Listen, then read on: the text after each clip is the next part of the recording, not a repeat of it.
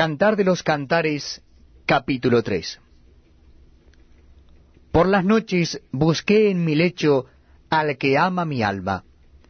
Lo busqué y no lo hallé, y dije, me levantaré ahora y rodearé por la ciudad, por las calles y por las plazas.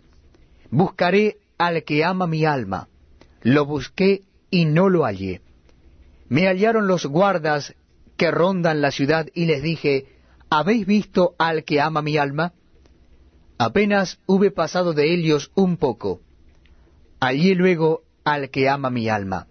Lo así y no lo dejé, hasta que lo metí en casa de mi madre y en la cámara de la que me dio a luz. Yo os conjuro, oh doncellas de Jerusalén, por los corzos y por las siervas del campo, que no despertéis ni hagáis velar al amor hasta que quiera.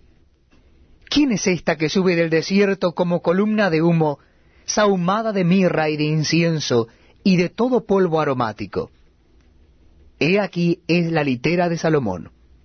Sesenta valientes la rodean, de los fuertes de Israel.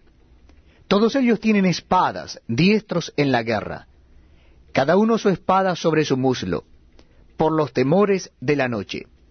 El rey Salomón se hizo una carroza de madera del Líbano, hizo sus columnas de plata, su respaldo de oro, su asiento de grana, su interior recamado de amor por las doncellas de Jerusalén.